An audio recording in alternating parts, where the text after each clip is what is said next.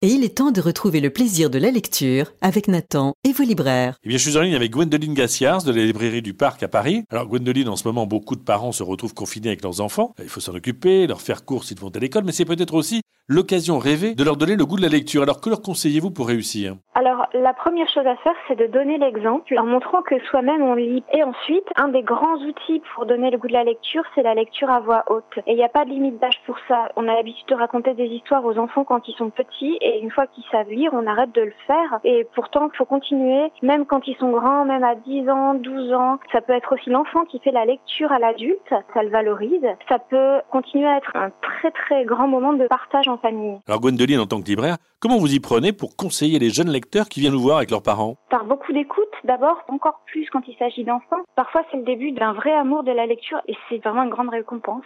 Et rendez-vous mercredi prochain pour parler lecture avec Nathan et un nouveau libraire.